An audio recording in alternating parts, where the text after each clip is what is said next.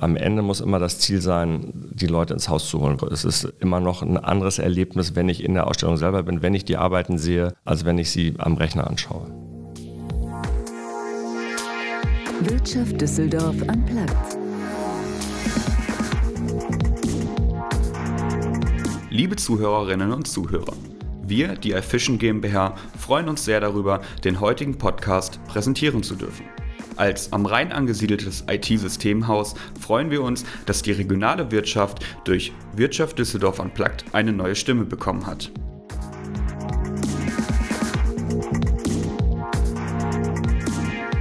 Hallo und herzlich willkommen zu einer neuen Folge von Wirtschaft Düsseldorf Unplugged. Heute freue ich mich auf ein spannendes Gespräch mit Christian Huppertz. Nach Düsseldorf gekommen ist er als CEO von Grey, hat einige Zeit für das Düsseldorfer Modehaus Peek und Kloppenburg gearbeitet und beschäftigt sich heute mit der Zukunftsausrichtung des Düsseldorfer Kunstpalastes. Der nämlich bietet mit seinen verschiedenen Räumlichkeiten, in denen die Sammlung untergebracht ist, aber auch unterschiedliche Ausstellungen und Konzerte stattfinden, ein umfangreiches Kunstangebot für Düsseldorf, muss sich aber auch dem Wandel der Zeit stellen. Denn wie überall befindet sich auch die Welt der schönen Künste im Umbruch und so geht es in unserem heutigen Gespräch um Digitalisierung und die Zukunft der Kunst im Allgemeinen, Düsseldorf als Wiege der Kunst im Besonderen und um einen modernen Blick auf traditionelle Werte und neue Ideen. Christian, ich freue mich sehr, dass du da bist. Ich freue mich auch. Vielen Dank für die Einladung. Wir starten wie immer und mit allen äh, mit einem Ritual und zwar sieben Fragen in 60 Sekunden. Bist du bereit? Schauen wir mal. also dann legen wir mal los. Klassische Kunst oder moderne? Moderne. Was gefällt dir besonders an Düsseldorf? Äh, die Offenheit der Menschen, die Herzlichkeit, das kompakte und im Grunde ähm, gefühlten Weltstadtniveau in einer sehr ähm, handgerechten Form. Dein Lieblingskünstler? Oh, da gibt es so viele. Im Moment mag ich sehr den ähm, Andy Fischer, äh, Jan Albers, äh, der hier auch in Düsseldorf ist, ist einer, einer meiner absoluten Lieblingskünstler. Aber eigentlich bräuchten wir jetzt zwei Stunden, wenn ich meine ganzen Lieblingskünstler auflisten müsste. Dein Lieblingsort in Düsseldorf? Im Bett neben meiner Frau. Nee, das können wir nicht sagen. Ähm, äh, der, mein Lieblingsort im Grunde morgens, wenn ich mit meinem Hund am Rhein spazieren gehe und den Kopf frei kriege. Das war eigentlich schon die nächste Frage. Wie entspannst du dich? Äh, siehe, siehe letzte Frage. beantwortet. Was inspiriert dich? Was inspiriert mich? Ähm, Im Grunde inspirieren mich Menschen. Ähm, interessante, spannende Menschen, mit denen man ins Gespräch kommt. Ähm, manchmal auch unerwartet oder zufällig am, am Bahnhof oder wo auch immer oder in der Kneipe. Also von daher Menschen inspirieren mich eigentlich am meisten. Und mit welchem Künstler verbindest du Düsseldorf? Ähm, Jan Albers, ähm, äh, weil wir eben auch gut, eng befreundet sind und von daher ist das für mich ähm, so die, die größte Ein Verbindung Stück Düsseldorf. zu Düsseldorf. Ja, super. Also das haben wir schon geschafft. Ich glaube, wir sind auch echt in Time geblieben, Ja. würde ich mal sagen. Ich habe es am Anfang schon gesagt, du kommst ja ursprünglich aus der Werbung und warst hier in Düsseldorf auch bei Grey als CEO tätig. Jetzt beschäftigst du mit, dich mit dem Kunstpalast hier in Düsseldorf und richtest ihn für die Zukunft aus und widmest dich Themen wie Marketing und Digitalisierung. Das ist ja jetzt erstmal nicht so zwingend äh, verständlich. Wie kam es dazu? Also es kam dazu, ähm, weil ich per Zufall den ähm, Generaldirektor äh, Felix Kremer, der gerade angetreten war, ähm, auf einer Abendveranstaltung kennengelernt habe, wo er so ein bisschen erzählt hat, wie er das Museum ausrichten will und da auch einen ähm, äh, über das Marketing gesprochen hat. Ähm, und ich das Gefühl hatte, da versteht jemand, dass man so ein Museum eben auch im Grunde wie ein Unternehmen führen muss und als Marke führen muss vor allen Dingen. Und dann sind wir ins Gespräch gekommen und haben uns relativ schnell gut verstanden und ähm, so sind wir im Grunde äh, aus, aus ein paar Gesprächen und ich da eigentlich nur am Anfang gesagt habe, ich helfe da gerne so ein bisschen, wenn Sie da Unterstützung brauchen. Er war gerade neu aus, aus Frankfurt gekommen und ich kannte ja Düsseldorf ganz gut und auch die ganze Marketing-Szene. So, und da ist dann aber plötzlich so aus, einer, aus einem äh, Love at the First Sight ist dann eine äh, Long-Lasting Love entstanden und, ähm, und ich hatte Lust, mich ein bisschen zu engagieren.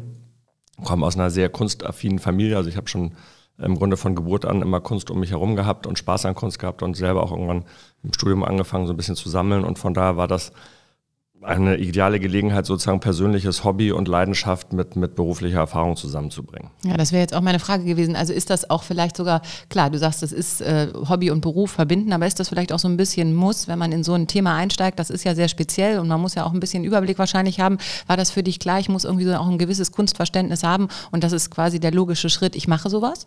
Also das war nicht, ich glaube nicht, dass es ein logischer Schritt war. Es war sozusagen ähm, die Lust an der Sache, also sich da zu engagieren. Und, ähm, und ähm, es hilft natürlich, wenn man ein gewisses Kunstverständnis hat oder auf jeden Fall Spaß an Kunst hat, sagen wir mal. Ich glaube, das ist das Wichtigste, dass man an dem Thema Spaß hat, weil ich glaube immer, wenn man ein Ding Spaß hat, dann kann man sich da besser einsetzen für, dann äh, geht man auch mal eher eine extra Meile, als wenn man etwas macht, was man nur macht, um, um sozusagen morgens die Brötchen kaufen zu können.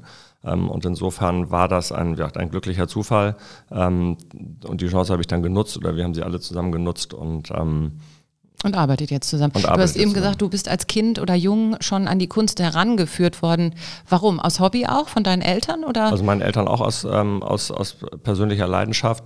Und wir wurden als Kinder schon sehr früh in sämtliche Museen äh, geschleppt oder in Galerien oder auf Kunstmärkte, ähm, wobei das immer eine sehr freiwillige Basis war. Also man äh, konnte da schneller oder langsamer durchlaufen. Und da ist also sehr ungezwungen dann so eine, äh, so eine Affinität zum Thema Kunst und ähm, Sammeln entstanden. Du hast gesagt, du hast schon angefangen zu sammeln relativ früh. Wie, wie stellt man sich sowas vor? Dann geht man los und sieht ein Bild oder sieht irgendwie, ein, weiß ich nicht, eine Skulptur oder was auch immer, wo man sich dann vielleicht auch verliebt, in welchen Schwerpunkt und sagt, das kann ich mir jetzt leisten oder ich, man hat ja dann auch nichts als junger Mensch oder Student. Wie, wie funktioniert dann sowas? Ja, das funktioniert einfach. In München gab es ähm, äh, die große Kunstausstellung im Haus der Kunst, was eine Ausstellung war, ähnlich wie hier die große, ähm, die ja gerade auch bei uns im Haus ähm, äh, äh wieder zu sehen war, wo eben ähm, die Arbeiten nicht nur ausgestellt wurden, sondern man sie auch käuflich werben konnte. Und da habe ich dann am Ende des Studiums, ich hatte ein paar Mark zur Seite gelegt, habe ich dann die erste Arbeit gekauft, eine, eine kleine Collage für, ich glaube, es waren 650 D-Mark, wenn ich mich recht entsinne.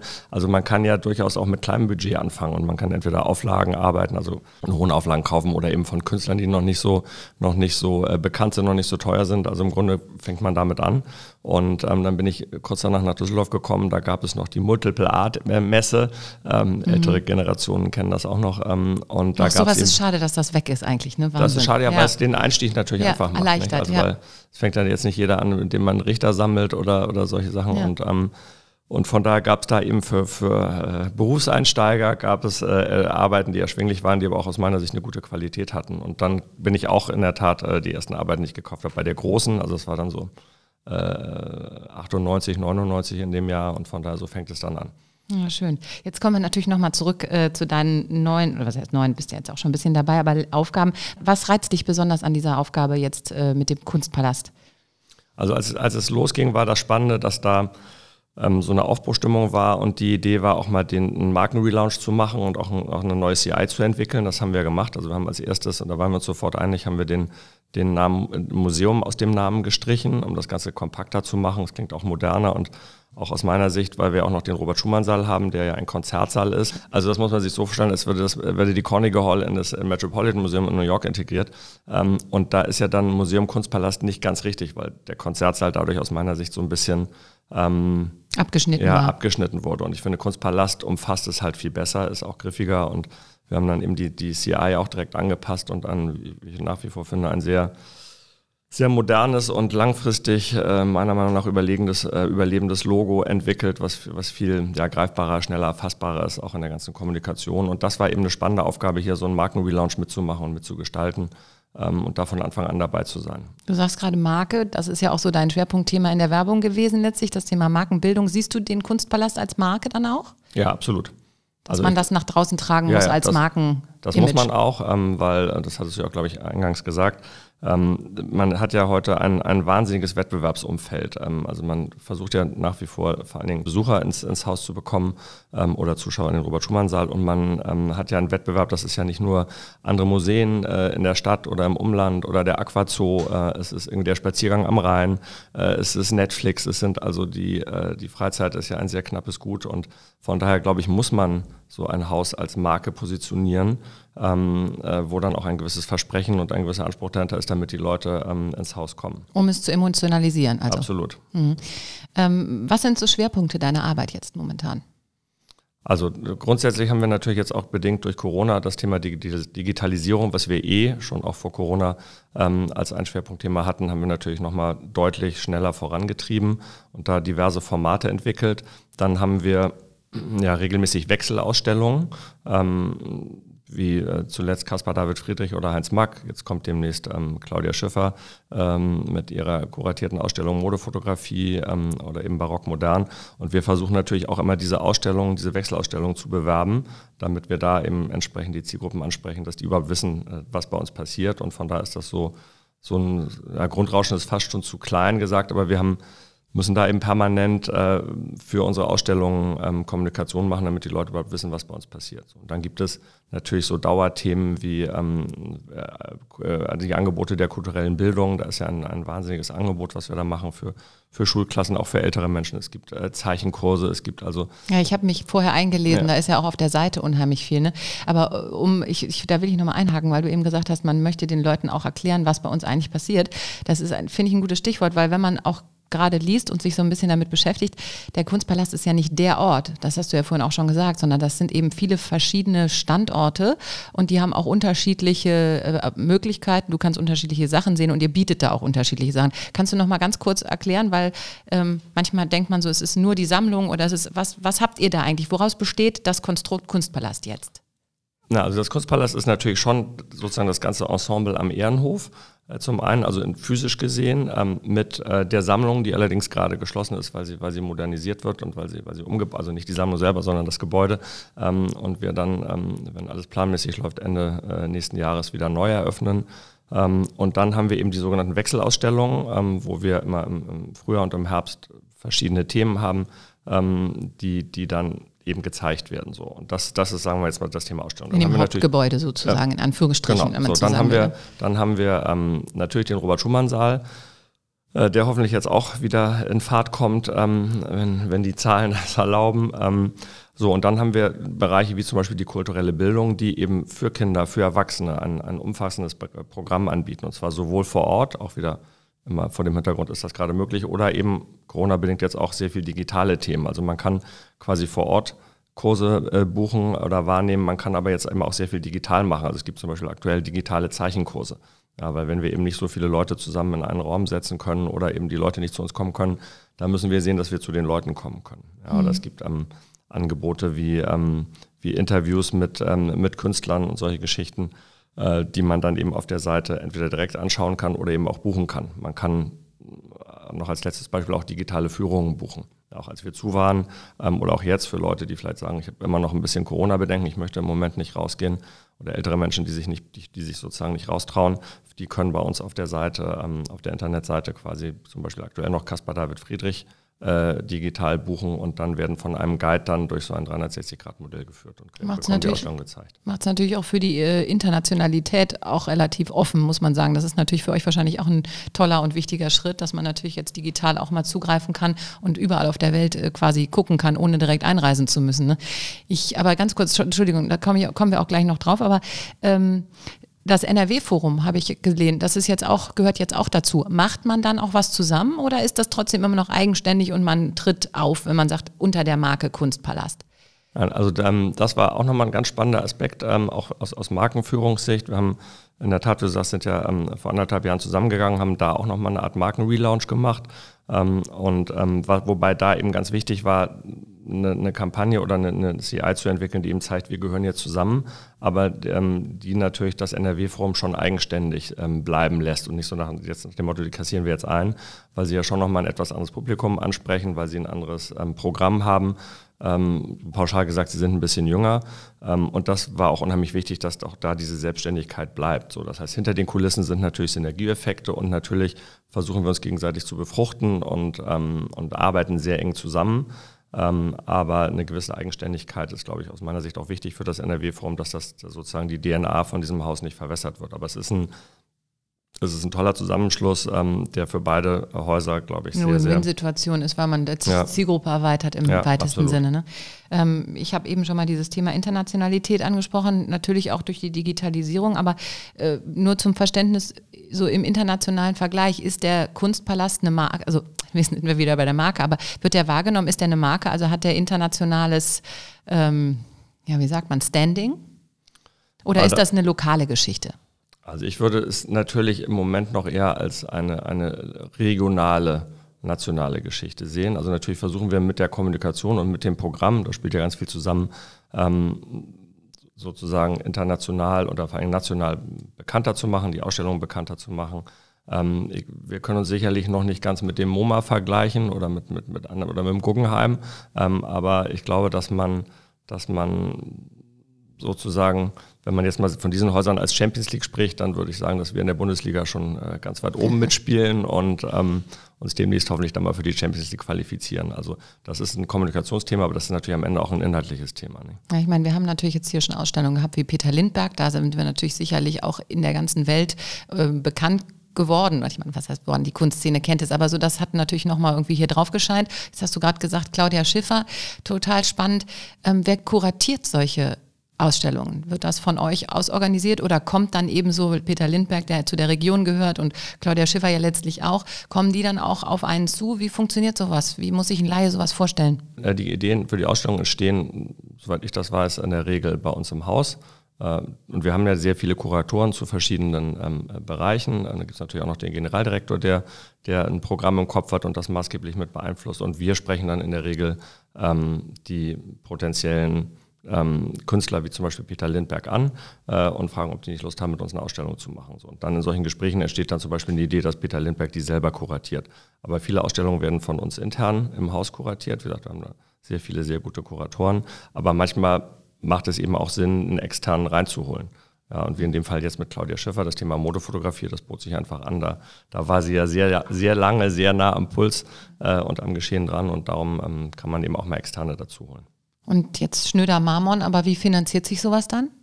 Da, die, Finanzierung kommt aus verschiedenen Richtungen. Natürlich einerseits durch, ähm, äh, versuchen wir immer Sponsoren zu gewinnen.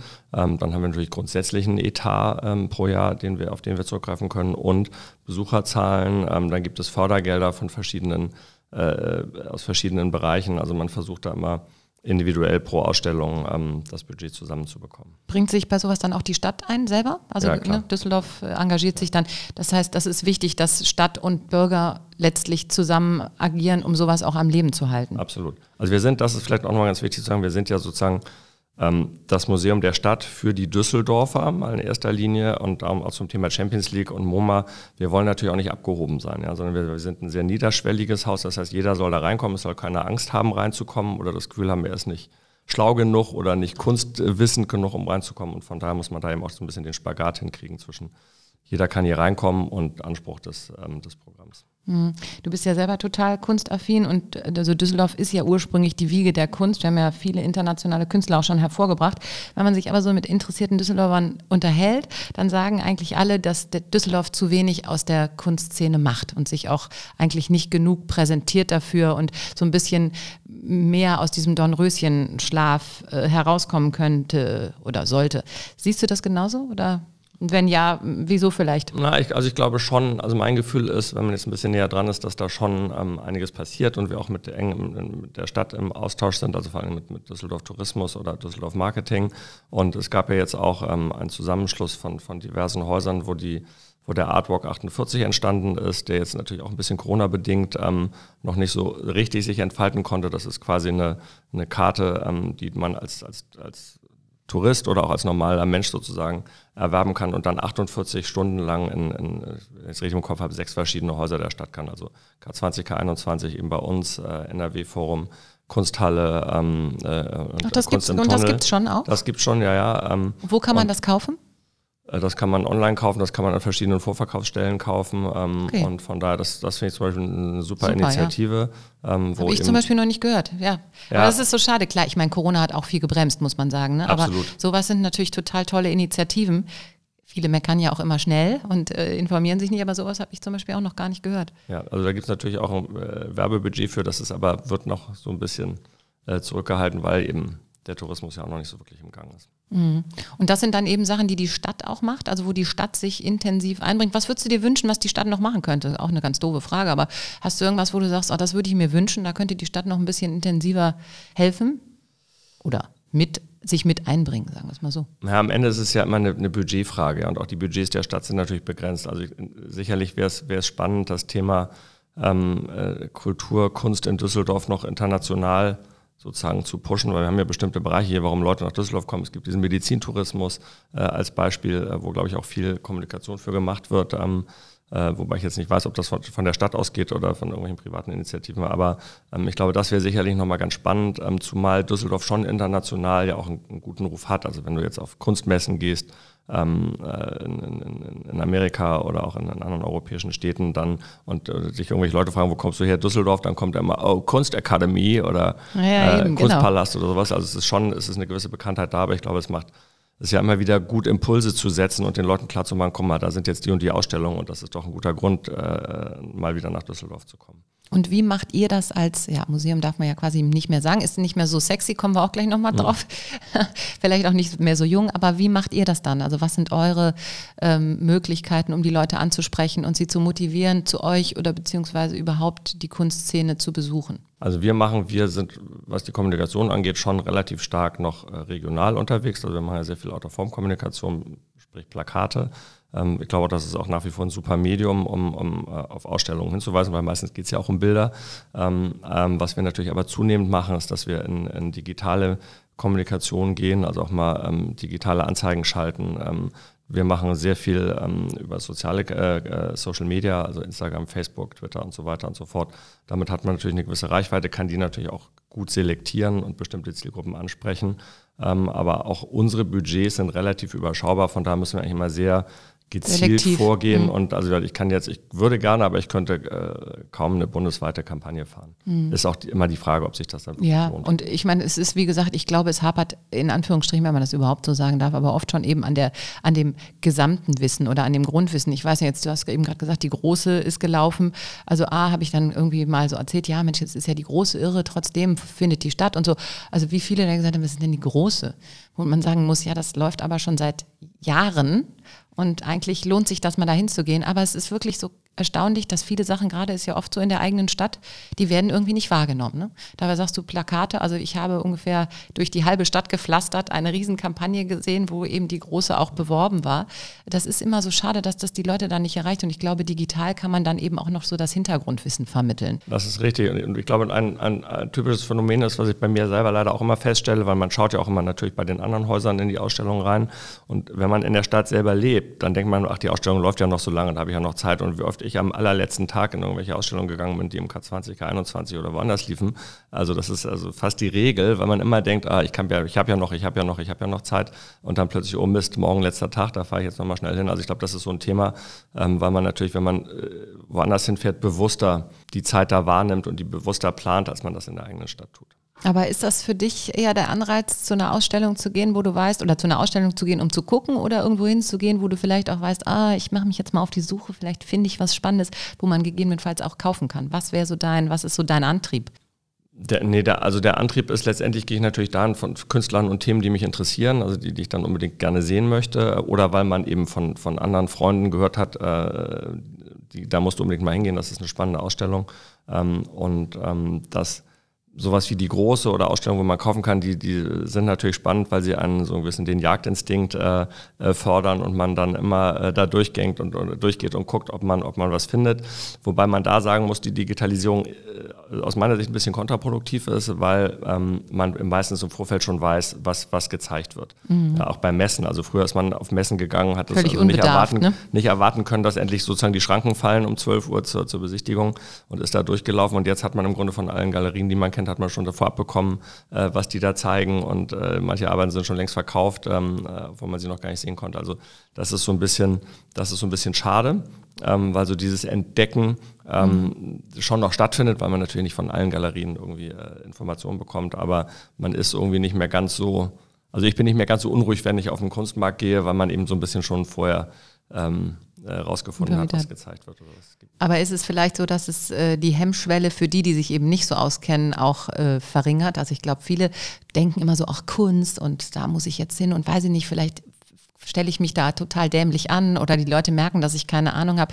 Ich denke manchmal so, es ist auch gerade für die Jugend, da wollen wir auch gleich nochmal drauf hinaus, ähm, vielleicht auch, wenn man es richtig macht, eine Möglichkeit, die ranzuführen, ohne dass sie das Gefühl haben müssen, wir haben ja keine Ahnung. Ne? Also ich glaube, das ist so ein bisschen die, die, die, das zweischneidige Schwert. Auf der einen Seite ist das natürlich was, was man auch entdecken will und als derjenige, wie du sagst, der sich auskennt, der möchte auch ein bisschen wieder begeistert werden und irgendwie noch so ein bisschen diesen Jagdinstinkt und das Spannende haben.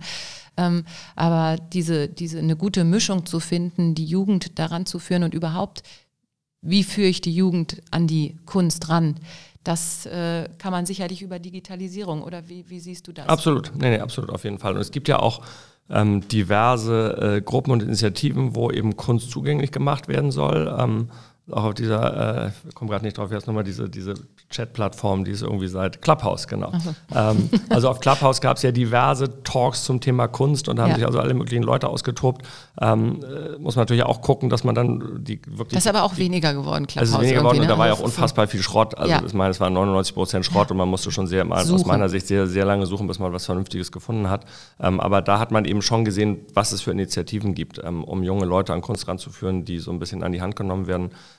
Ähm, und das ist sicher, sicherlich gut. Wobei ich finde auch grundsätzlich kann jeder über eine Messe gehen und sich Sachen angucken und auch mal einfach nur sagen, das finde ich gut, ohne dass man jetzt da 800 äh, äh, Interpretationen reinzwängen ja. muss und, und irgendwas verstehen muss. Ja, ist eigentlich schön, dass du es sagst, weil das ist, glaube ich, wirklich oft so. Ne? Die Leute denken dann, sie müssen irgendwas ganz Schlaues von sich geben, anstatt einfach oder auch mit Kindern oder so, die einfach mal mitnehmen und sagen, wie findest du es denn?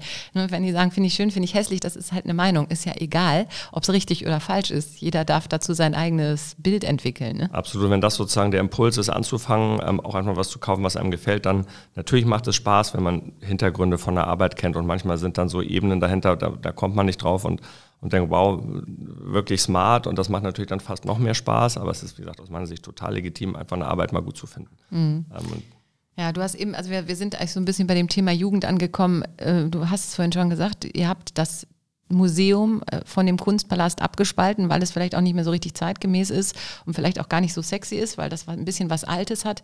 Ähm, wenn man jetzt so an die Jugend denkt, das ganze Thema Digitalisierung hat die natürlich völlig im Griff.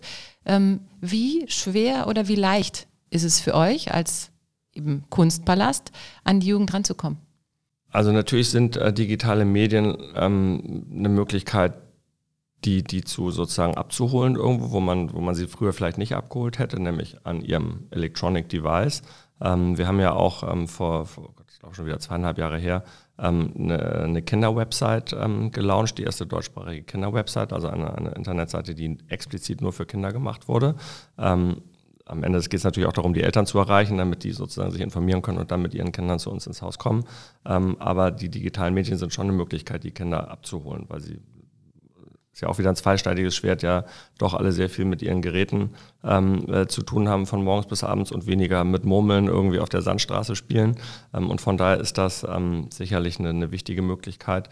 Am Ende des Tages muss aber natürlich dann auch der Inhalt stimmen. Also das Angebot muss so attraktiv sein, dass Kinder sagen oder Jugendliche sagen, da gehe ich jetzt mal hin. Und das können ja auch, das macht ja das NRW-Forum auch viel, da gibt es dann Veranstaltungen, ähm, wo dann mal, aktuell auch schwierig, aber wo man DJ auflegt oder wo gewisse Rahmenbedingungen geschaffen werden, die dann so eine, so eine Lounge-Atmosphäre schaffen, was auch immer, wo man die Leute ranholt und dann ähm, idealerweise gehen sie dann eben auch noch ins Haus und schauen sich die Ausstellung an, die da gerade läuft. Ist das nicht unheimlich schwierig auch geworden? Du musst auf der einen Seite analog begeistern, wie du selbst sagst, ne? du hast dann DJ, du musst die Leute irgendwie vor Ort motivieren, gegebenenfalls reinzukommen und dann hast du noch dieses digitale Thema und dann hast du diese Generationenkonflikt, weil natürlich unsere Elterngeneration, sage ich mal, ist ganz selbstverständlich ins Museum gegangen.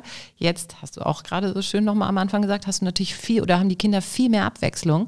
Die lassen sich berieseln von irgendwas und sind stundenlang mit ihrem Handy beschäftigt und so. Ist das heute eine größere Gratwanderung geworden? Ist das und ist deswegen auch vielleicht für das Thema Digitalisierung, darauf will ich so ein bisschen hinaus, für euch auch so wichtig geworden?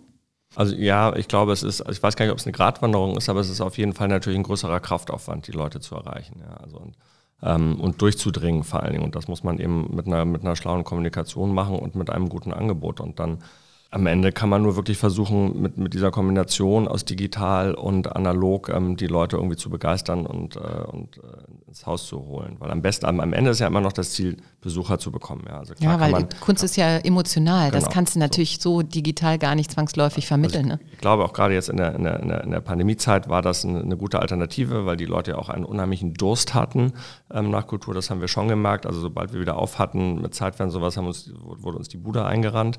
Ähm, und ähm, da hat man schon gemerkt, auch wenn man so mit Leuten gesprochen hat, dass ihnen das unheimlich gefehlt hat.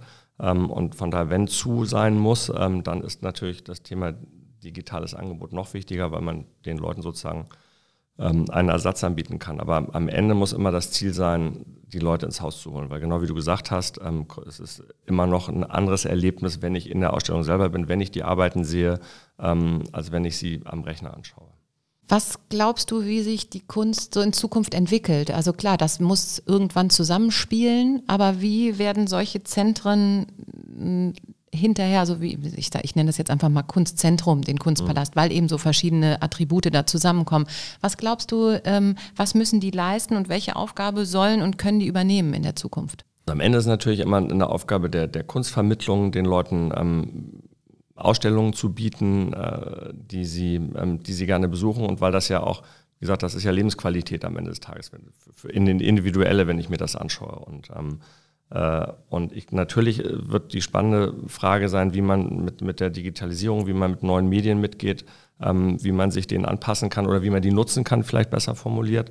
Ähm, das NRW-Forum zeigt ja jetzt äh, in zwei Wochen äh, die erste weltweite AR-Biennale ähm, äh, wo äh, über 20 Arbeiten im, äh, im Hofgarten gezeigt werden und im Ehrenhofbereich, wo also Künstler für diese Biennale extra Arbeiten entwickelt haben, wo das also im AR Augmented Reality ähm, wo man eben dann an die verschiedenen Standorte geht, äh, über ein, äh, ein ähm, Electronic Device dann die Arbeiten sozusagen sehen kann über eine App.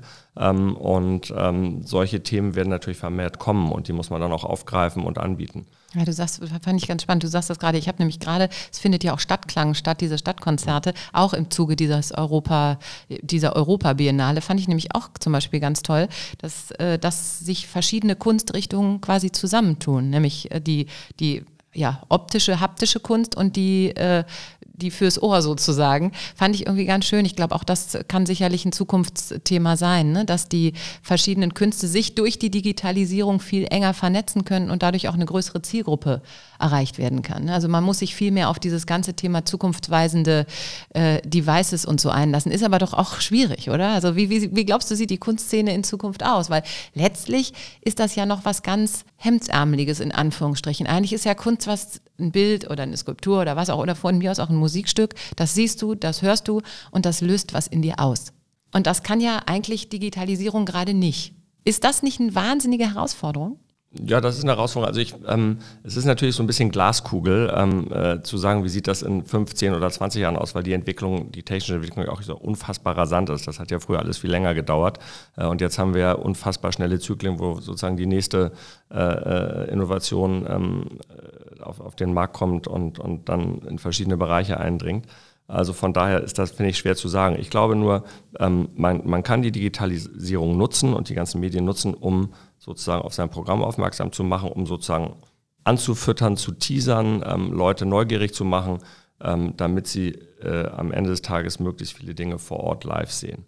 So, aber natürlich wie, wird es Themen geben, die man dann vielleicht tatsächlich nur noch am Rechner äh, anschaut. Vielleicht wird es irgendwann äh, ein, ein Museum geben, was, was nur noch überhaupt virtuell stattfindet, also wo es gar kein, kein äh, Gebäude mehr gibt, in das man reingeht. Also das in 100 Jahren ist das vielleicht so, vielleicht auch schon in 50 Jahren.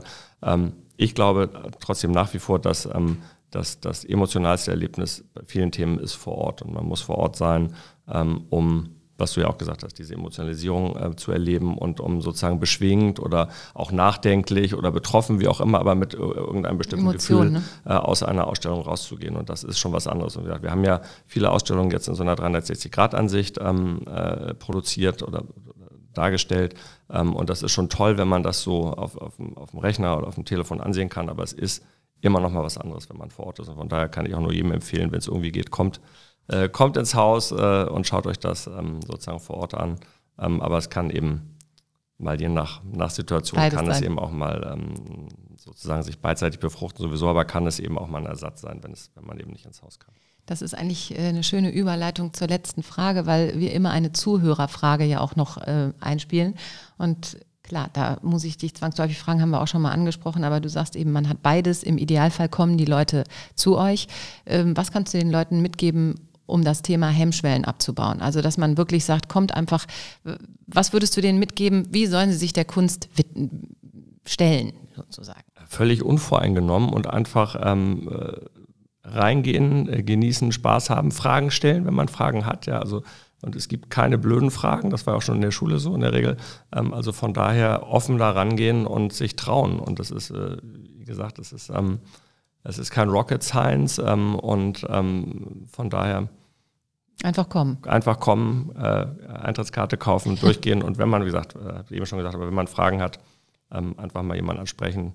Ähm, oder äh, was man natürlich immer machen kann, ähm, eine Führung buchen. Ja, also wir haben ähm, äh, ganz, ganz tolle Guides, die durch die Ausstellung führen. Das dauert in der Regel immer so eine gute Stunde.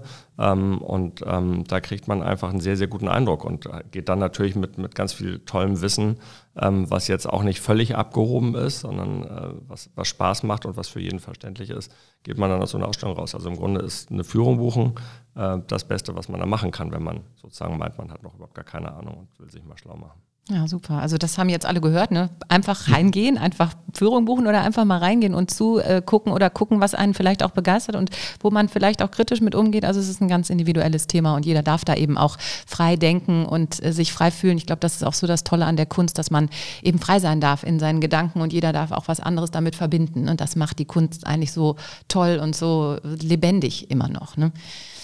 Also Christian, ich danke dir total, dass du da warst. Ich könnte jetzt auch ehrlich gesagt noch stundenlang mit dir so weiterreden, weil das plätschert so dahin. Ich finde es herrlich, es ist spannend und auch ich als Düsseldorfer, das finde ich immer Wahnsinn, obwohl ich mich auch mit den Themen beschäftige, erfahre dann so unheimlich viele neue Sachen, auch wie auch diese Artkarte und äh, was du eben gesagt hast. Also es ist manchmal schon schade, dass das irgendwie nicht so richtig durchsickert. Ich hoffe, wir können einen Beitrag dazu leisten, auch mit so einem Podcast, dass wir eben das wirklich bestimmte Themen an die Menschen bringen. Und deswegen danke ich dir sehr, äh, dass du da warst. Sehr gerne, hat viel Spaß gemacht. Danke dir. Wirtschaft Düsseldorf am Platz. Ich möchte auf jeden Fall aber auch noch auf die nächste Folge hinweisen, denn da hat Max äh, den Flughafenchef Thomas Schnalke zu Besuch und spricht mit ihm darüber, wohin die Reise des Flughafens in der Zukunft geht. Und das ist sicherlich auch spannend, deswegen lohnt es sich da reinzuhören. Ähm, ich freue mich, wenn Sie wieder reinschalten. Also, tschüss. Bye.